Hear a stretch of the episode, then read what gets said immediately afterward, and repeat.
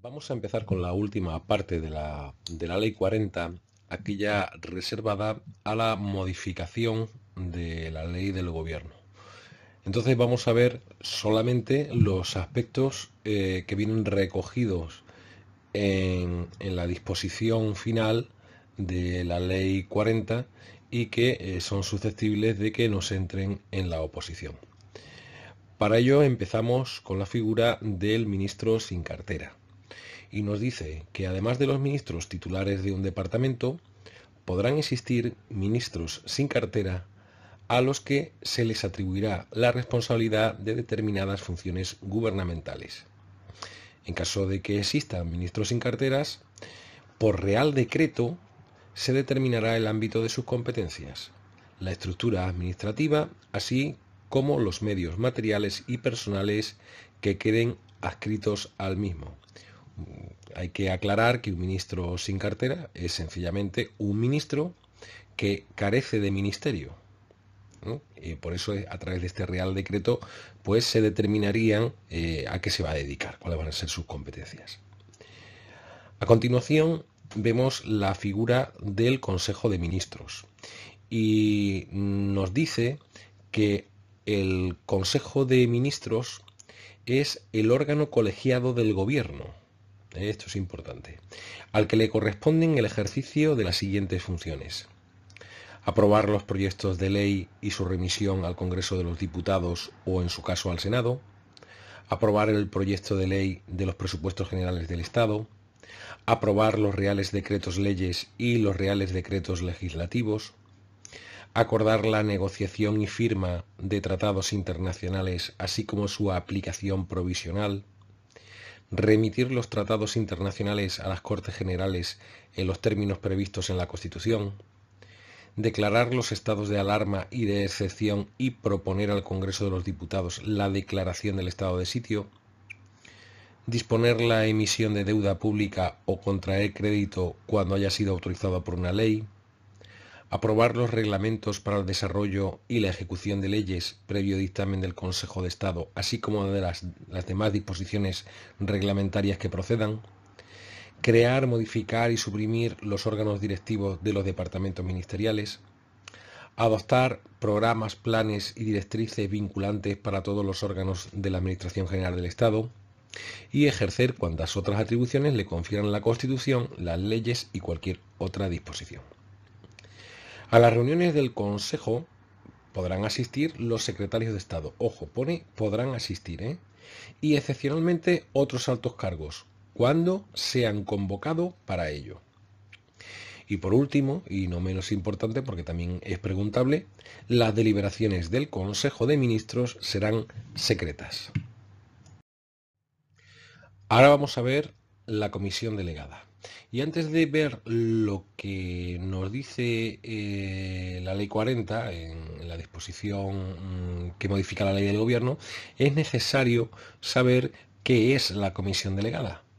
Y nos dice que es el órgano colegiado del gobierno encargado de examinar las cuestiones de carácter general que tengan relación con varios ministerios que integren la comisión estudiar aquellos asuntos que, afectando a varios ministerios, requieran la elaboración de una propuesta conjunta previa a su resolución por el Consejo de Ministros, resolver los asuntos que, afectando a más de un ministerio, no requieran ser elevados al Consejo de Ministros o ejercer cualquier otra atribución que les confiera el ordenamiento jurídico o que les delegue el Consejo de Ministros. Las comisiones delegadas se crean mediante Real Decreto a propuesta del presidente del Gobierno. Y obviamente pues se trata del órgano colegiado del Gobierno inmediatamente inferior al Consejo de Ministros. Entonces, nos dice eh, la parte que tenemos que estudiar. El Real Decreto de creación de una comisión delegada deberá especificar en todo caso el miembro del Gobierno que asume la presidencia de esta comisión, los miembros del Gobierno y en su caso los secretarios de Estado que la integran, las funciones que se atribuye a la Comisión, el miembro de la Comisión al que le corresponde la Secretaría y el régimen interno de funcionamiento y en particular el de convocatorias y suplencias. En cuanto a la figura de los secretarios de Estado, pues sencillamente esta modificación que tenemos que estudiar nos dice que actúan, los secretarios de Estado actúan bajo la dirección del titular del departamento al que pertenezcan, es decir, bajo la dirección del ministro. Cuando estén adscritos a la presidencia del gobierno, eh, los secretarios de Estado, pues entonces actuarán bajo la dirección del presidente. Ahora vamos a ver otro órgano eh, que se denomina Comisión General de Secretarios y Subsecretarios. Y nos dice que la Comisión General de Secretarios de Estado y Subsecretarios está integrada por los titulares de las Secretarías de Estado y por los subsecretarios de los distintos departamentos ministeriales. Asistirá el abogado general del Estado y aquellos altos cargos con rango de secretario de Estado o sus secretarios que sean convocados por el presidente por razón de la materia de que se trate. La presidencia de la Comisión General de Secretarios de Estado y sus secretarios le corresponde a un vicepresidente del Gobierno o en su defecto al ministro de la Presidencia. Esto lo veo muy preguntable. ¿eh? En caso de ausencia del presidente de esta comisión, la presidencia recaerá en el ministro que corresponda según el orden de precedencia de los departamentos ministeriales. Este orden de precedencia se fija por la antigüedad de los, de los diferentes ministerios. No se entenderá por ausencia la interrupción transitoria de la asistencia a la reunión de una comisión. En ese caso, las funciones que puedan corresponder al presidente serán ejercidas por la siguiente autoridad en rango que esté presente, de conformidad con el orden de precedencia de los distintos departamentos ministeriales. La Secretaría de la Comisión General de Secretarios de Estado y su secretario será ejercida por el subsecretario de la Presidencia. También esto es muy preguntable. En caso de ausencia, vacante o enfermedad, actuará como secretario el director del Secretariado del Gobierno. Las deliberaciones de la Comisión General de Secretarios de Estado y su secretario será reservada, no secreta, ¿eh? reservada. En ningún caso la Comisión podrá adoptar decisiones o acuerdos por delegación del Gobierno. Le corresponde a la Comisión General de Secretarios de Estado y sus secretarios el examen de todos los asuntos que vayan a someterse a aprobación del Consejo de Ministros, excepto los nombramientos, ceses, ascensos a cualquiera de los empleos de la categoría de oficiales generales y aquellos que, excepcionalmente y por razones de urgencia, deban de ser sometidos directamente al Consejo de Ministros. También le va a corresponder el análisis o discusión de aquellos asuntos que, sin ser competencia del Consejo de Ministros o sus comisiones delegadas, afecten a varios ministerios y sean sometidos a la comisión por su presidente. Bien, ahora vamos a ver a otro órgano que es el Secretariado del Gobierno. Ojo con esto porque este órgano puede ser un órgano de apoyo o un órgano de asistencia. Vamos a verlo. Nos dice el Secretariado del Gobierno como órgano de apoyo al Consejo de Ministros, de las comisiones delegadas del Gobierno y de la Comisión General de Secretarios de Estado y sus secretarios, ejerce las siguientes funciones. Esto lo hace como órgano de apoyo.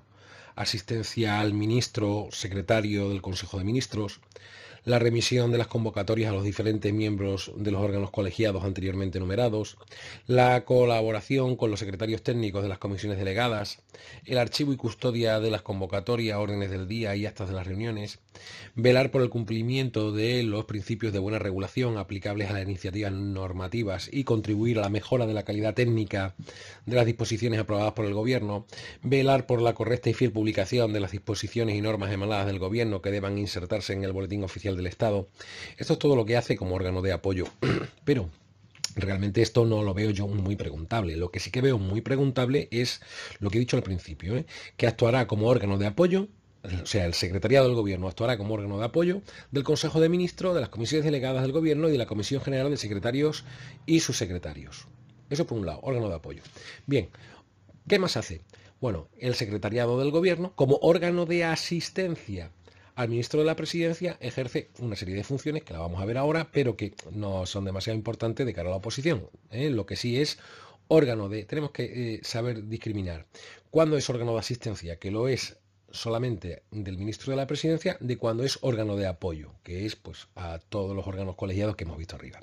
Como decía, el secretario del gobierno como órgano de asistencia al ministro de la presidencia ejerce los trámites relativos a la sanción y promulgación real de las leyes aprobadas por las Cortes Generales y la expedición de los reales decretos, la tramitación de los actos y disposiciones del rey cuyo refrendo corresponde al presidente del gobierno y la tramitación de los actos y disposiciones que el ordenamiento jurídico atribuye a las competencias del presidente del gobierno ¿eh? esto, ya os digo, que no es nada preguntable, ¿eh? simplemente que sepamos cuándo es órgano de apoyo y cuándo es órgano de asistencia. Seguimos. El, secretario, el secretariado del gobierno se integra en la estructura orgánica del Ministerio de la Presidencia. Es decir, ¿dónde está este secretariado? En el, Ministerio de la Presidencia. Tal eh, como se prevé en el Real Decreto de Estructura de ese ministerio. El director del secretariado del gobierno ejercerá la secretaría adjunta a la Comisión General de Secretarios de Estado y su, secretario. Esto también es importante, ¿eh? es decir, el director, este secretariado del gobierno tiene un director y este director ejerce la secretaría adjunta de la Comisión de Secretarios y sus secretarios de conformidad con las funciones que tiene atribuidas y de acuerdo con las normas que rigen la elaboración de las disposiciones de carácter general, el Secretariado del Gobierno propondrá al, al Ministro de la Presidencia la aprobación de las instrucciones que han de seguirse para la tramitación de asuntos ante los órganos colegiados del Gobierno y los demás previstos en el apartado segundo de este artículo las instrucciones preverán expresamente la forma de documentar las propuestas y acuerdos adoptados por medios electrónicos que deberán asegurar la identidad de los órganos intervinientes y la fehaciencia del contenido. Esto para nada va a ser preguntable, ¿vale? Otra cuestión que se ha preguntado es el asunto de los gabinetes. Bueno, los gabinetes son órganos de apoyo político y técnico del presidente del gobierno, de los vicepresidentes, de los ministros y de los secretarios de estados. los miembros de los gabinetes realizan tareas de confianza y asesoramiento especial, sin que en ningún caso puedan adoptar actos o resoluciones que correspondan legalmente a los órganos de la AGE o de las organizaciones adscritas a ella, sin perjuicio de su asistencia o pertenencia a órganos colegiados que adopten decisiones administrativas. Asimismo, los directores de los gabinetes podrán dictar los actos administrativos propios de la jefatura de la unidad que dirige. Ah, para que nos hagamos cargo, eh, un gabinete son los asesores, ¿no? Los asesores que están alrededor del presidente del gobierno, vicepresidente, ministros y secretarios de Estado. Particularmente, los gabinetes prestan su apoyo a los miembros del Gobierno y secretarios de Estado en el desarrollo de su labor política, en el cumplimiento de las tareas de carácter parlamentario y en sus relaciones con las instituciones y la organización administrativa. El gabinete de la presidencia del Gobierno se regula por real decreto del presidente, en el que se determinarán, entre otros aspectos, su estructura y funciones. El resto de gabinetes, es decir, los de los vicepresidentes, los ministros, etcétera, serán regulados por lo dispuesto en esta ley. Los directores de gabinete tendrán el nivel orgánico que se determine reglamentariamente. El resto de miembros de gabinete tendrán la situación y grado administrativo que les corresponda en virtud de la legislación correspondiente. Las retribuciones de los miembros de los gabinetes se determinarán por el Consejo de Ministros dentro de las consignaciones presupuestarias establecidas al efecto, adecuándose en todo caso a las retribuciones de la Administración General del Estado. Ahora entramos en los requisitos para ser miembro del Gobierno y cómo se realizan los nombramientos y cese de, los miembros del Gobierno. Eh, para ser miembro del Gobierno se requiere ser español, mayor de edad, disfrutar de los derechos de sufragio activo y pasivo, así como no estar inhabilitado para ejercer empleo o cargo público por sentencia judicial firme y reunir el resto de requisitos de idoneidad previstos en la ley reguladora del ejercicio del alto cargo. Como veréis, tampoco es mucho lo que se necesita para ser miembro del gobierno. ¿Cómo se nombra y cómo se cesa? Bueno, pues el nombramiento y cese del presidente del gobierno lo tenemos claro porque se va a producir los términos que ya mm, vimos en la Constitución. En cuanto a los vicepresidentes y ministros, serán nombrados y separados por el rey a propuesta del presidente del gobierno. El nombramiento conlleva el cese en el puesto que en su caso estuviera desempeñando antes, salvo cuando, en el caso de los vicepresidentes, se designe como tal a un ministro que conserve la titularidad del departamento. Es decir, cuando, oye, pues yo tengo a un ministro de Hacienda y lo quiero hacer vicepresidente, pero a la misma vez va a seguir siendo ministro de Hacienda. Cuando el cese en el anterior cargo corresponda al Consejo de Ministros, se dejará constancia de esta circunstancia en el nombramiento del nuevo titular. La separación de los ministros sin carteras lleva aparejada la extinción de dicho órgano. Es decir, yo mm, tengo a un ministro sin cartera y cuando lo ceso, pues ese ministerio sin cartera desaparece. La separación de los vicepresidentes del gobierno pues también lleva aparejada la extinción de dicho órgano, salvo en el caso en el que simultáneamente se designe a otro vicepresidente en sustitución del separado. Yo cuando tengo que cesar a un vicepresidente del gobierno, a vicepresidente segundo de lo que sea, bueno, pues si lo ceso, esa vicepresidencia segunda desaparece, a no ser que lo que, lo que haga ya sea una sustitución. Eh, por Real Decreto se regulará el estatuto que fuera aplicable a los presidentes del gobierno tras su cese. O sea, es decir, que en, qué situación queda un presidente del gobierno que haya cesado. En cuanto a la suplencia, hay que citar que en los casos de vacante, ausencia o enfermedad, estos tres supuestos, vacante, ausencia o enfermedad, las funciones del presidente del gobierno serán asumidas por los vicepresidentes de acuerdo con el correspondiente orden de prelación, es decir, pues el vicepresidente primero, el vicepresidente segundo, si los hubiera, ¿no? Y en defecto de ellos, por los ministros, según el orden de precedencia de los ministerios, de los departamentos. Ya hemos hablado de que los ministerios pues tienen una serie de, de orden en función de cuándo fueron creados.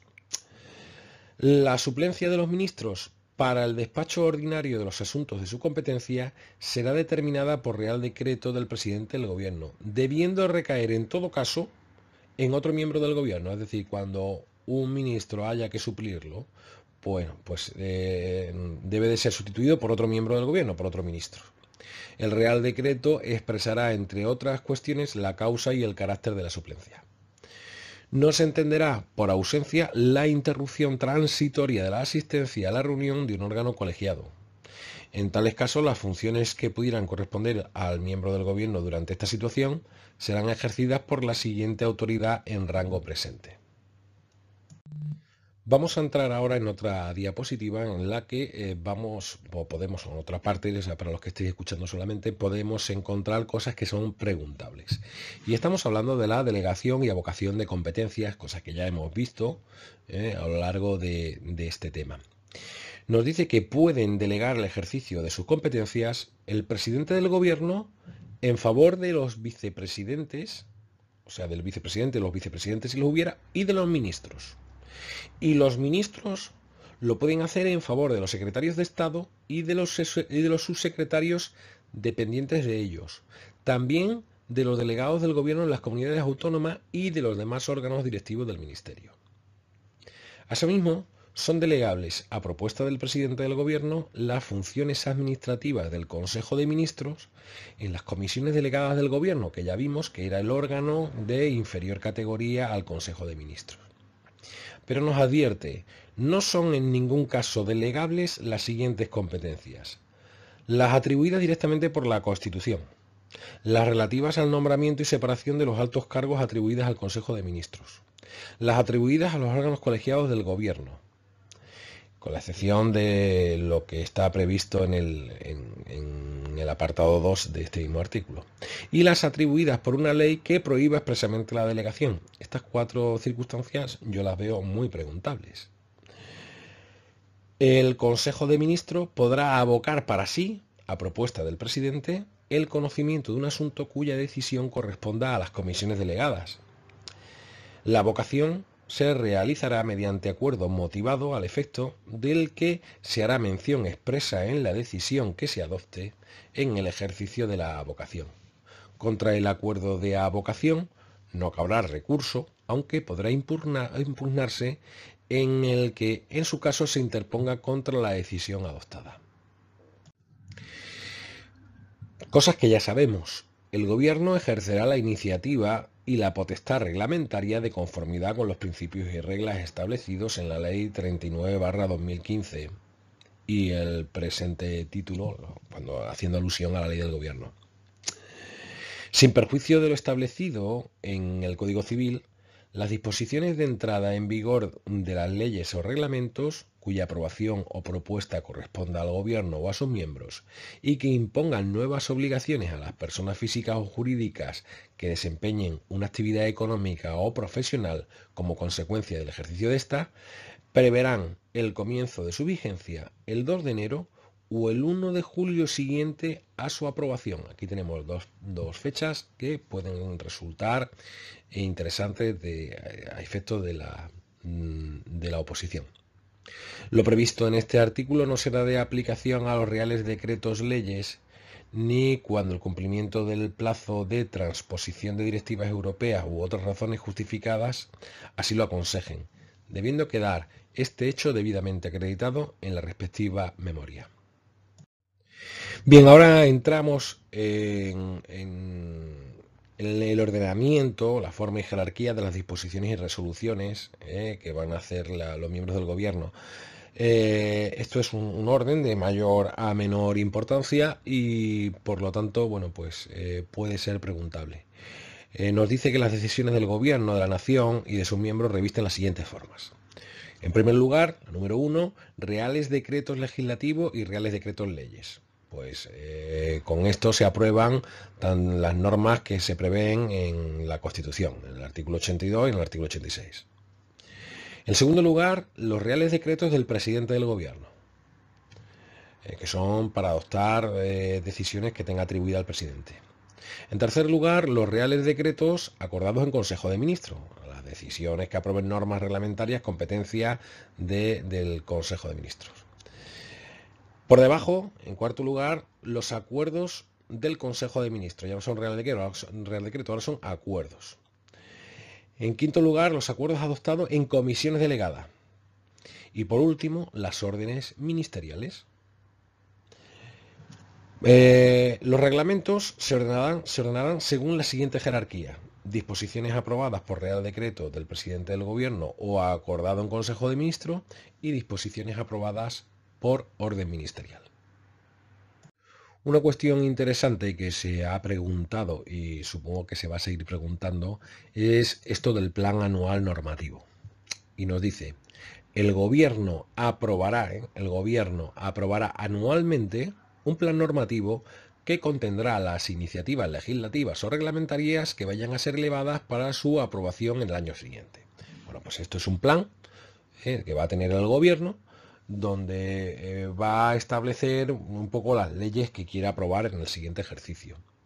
El plan anual normativo identificará, con arreglo a los criterios que se establezcan reglamentariamente, las normas que habrán de someterse a un análisis sobre los resultados de su aplicación, atendiendo fundamentalmente al coste que suponen para la Administración o los destinatarios y las cargas administrativas impuestas a estos últimos.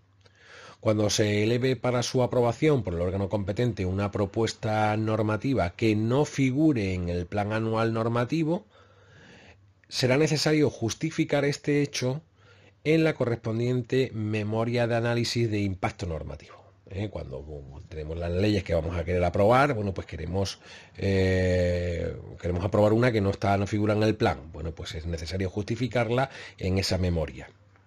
El plan anual normativo estará coordinado por el Ministerio de la Presidencia. Esto también es súper preguntable con el objeto de asegurar la congruencia de todas las iniciativas que se transmiten y de evitar sucesivas modificaciones del régimen legal aplicable a un determinado sector o área de actividad en un corto espacio de tiempo. El ministro de la Presidencia elevará el plan al Consejo de Ministros para su aprobación antes del 30 de abril, otra fecha que también es interesante que sepamos. Por orden del Ministerio de la Presidencia, se aprobarán los modelos que contengan la información a remitir sobre cada iniciativa normativa para su inclusión en el plan. Procedimiento de elaboración de las normas con rango de ley y los reglamentos. La elaboración de los anteproyectos de ley, de los proyectos de Real Decreto Legislativo, y de normas reglamentarias se ajustarán al siguiente procedimiento.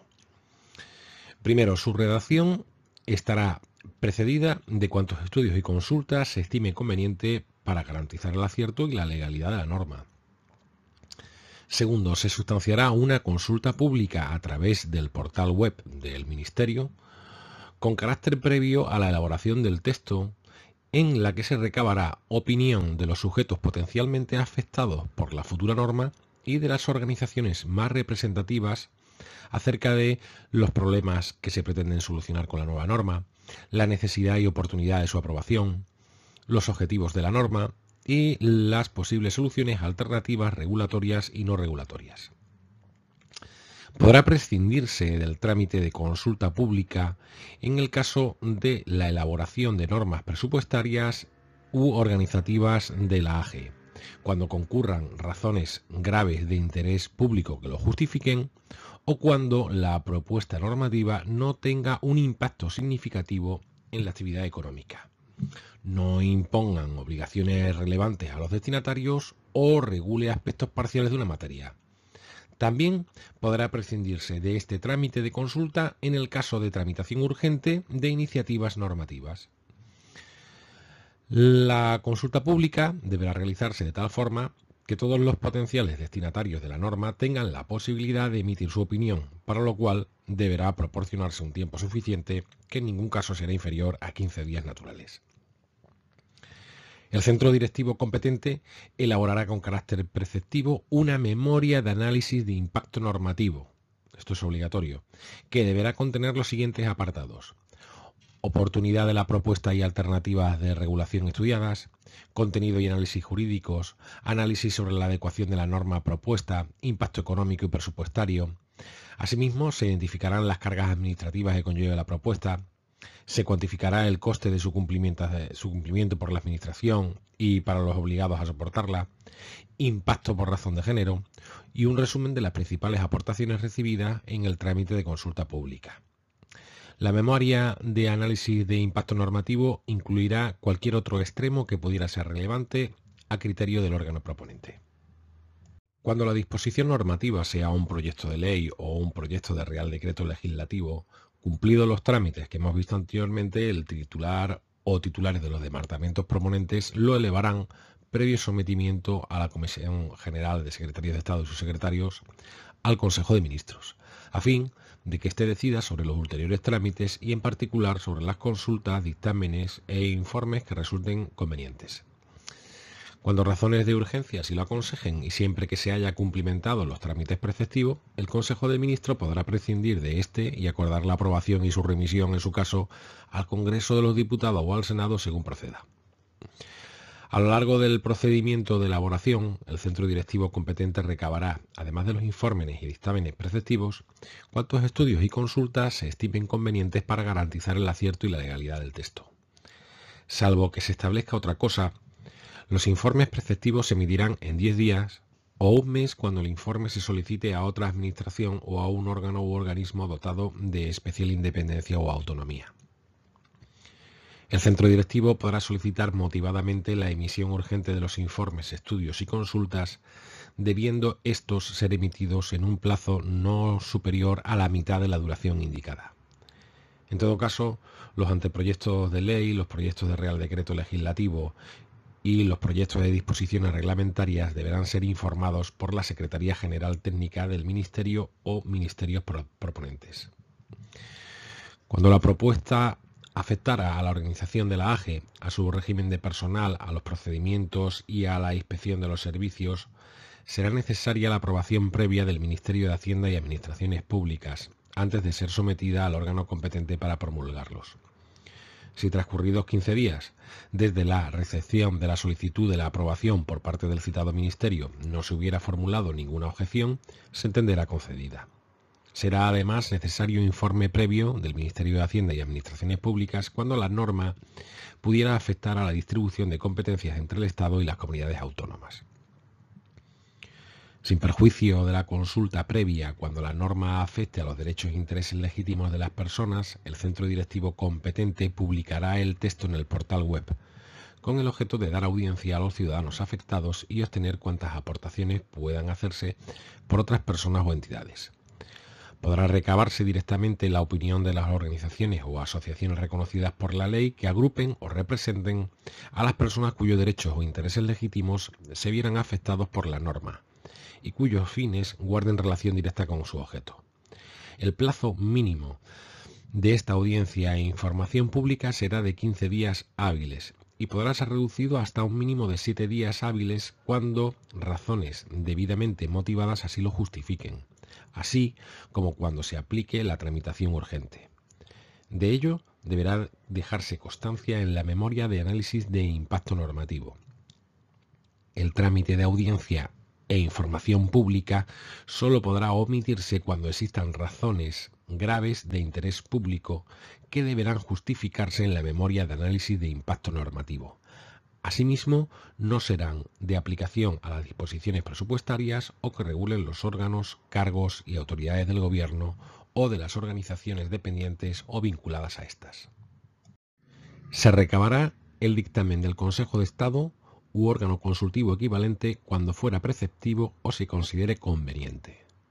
Cumplidos los trámites anteriores, la propuesta se someterá a la Comisión General de Secretarios y Subsecretarios y se elevará al Consejo de Ministros para su aprobación y, en caso de proyectos de ley, su remisión al Congreso de los Diputados o, en su caso, al Senado, acompañándolo de una exposición de motivos y de la documentación propia del procedimiento de elaboración a que se refiere la Ley de Transparencia.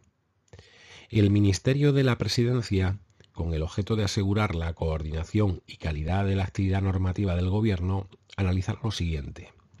La calidad técnica y el rango mm, de la propuesta normativa, la congruencia de la iniciativa con el resto del ordenamiento jurídico, tanto nacional como de la Unión Europea, la necesidad de incluir la derogación expresa de otras normas, así como de refundir en la nueva otras existentes, el concepto perceptivo de la memoria de análisis de impacto normativo, el cumplimiento de los principios y reglas establecidos en todo este título, el cumplimiento o congruencia de la iniciativa con los proyectos de reducción de carga administrativa o buena regulación, la posible reextralimitación de la iniciativa normativa respecto al contenido de la norma comunitaria que se transponga, y reglamentariamente se determinará la composición del órgano encargado de la realización de esta función, así como del el modo de intervención en el procedimiento.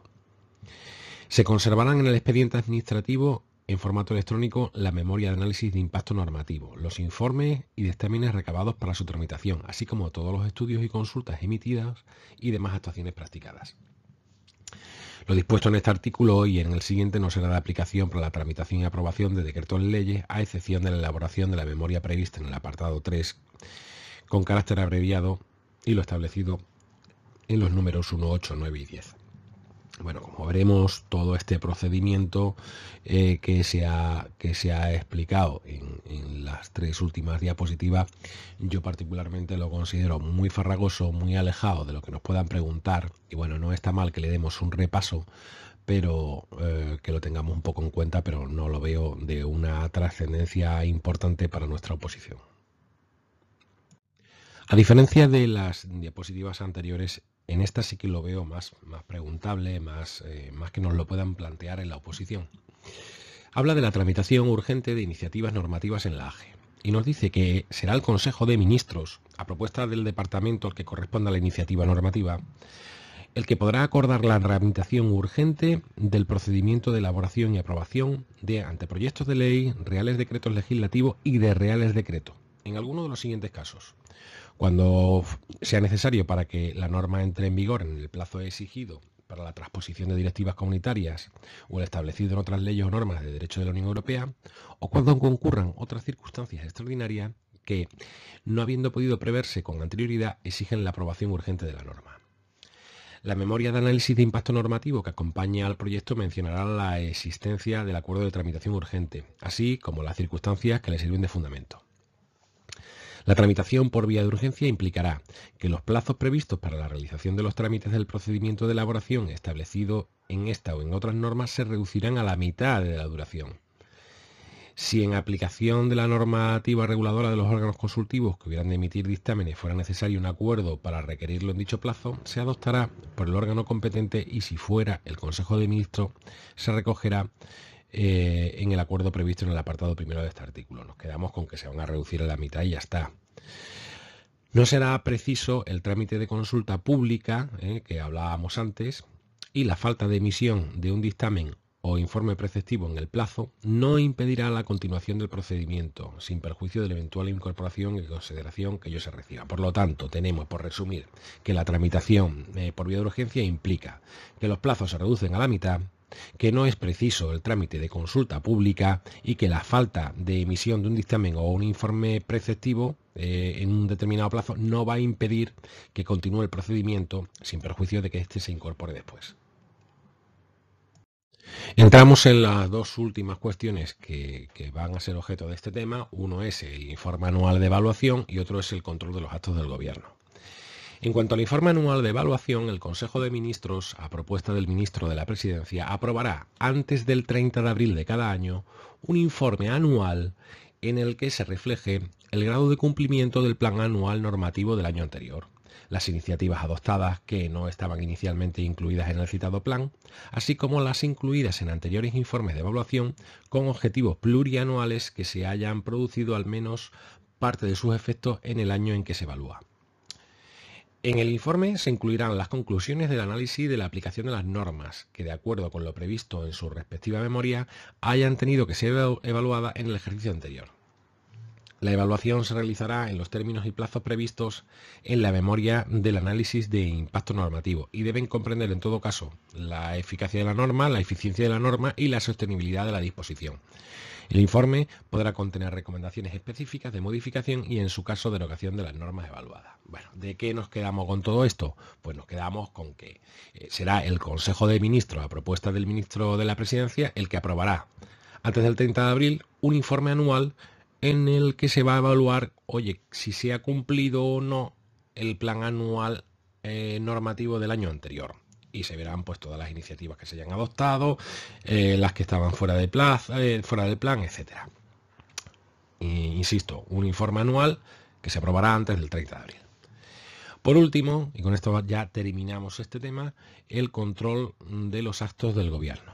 Y nos dice que el gobierno está sujeto a la Constitución y al resto del ordenamiento jurídico en toda su actuación. Todos los actos y omisiones del gobierno están sometidos al control político de las Cortes Generales. Los actos, la inactividad y las actuaciones materiales que constituyan una vía de hecho del Gobierno y de los órganos y autoridades regulados en la presente ley son impugnables ante la jurisdicción contencioso-administrativa de conformidad con lo dispuesto en su ley reguladora.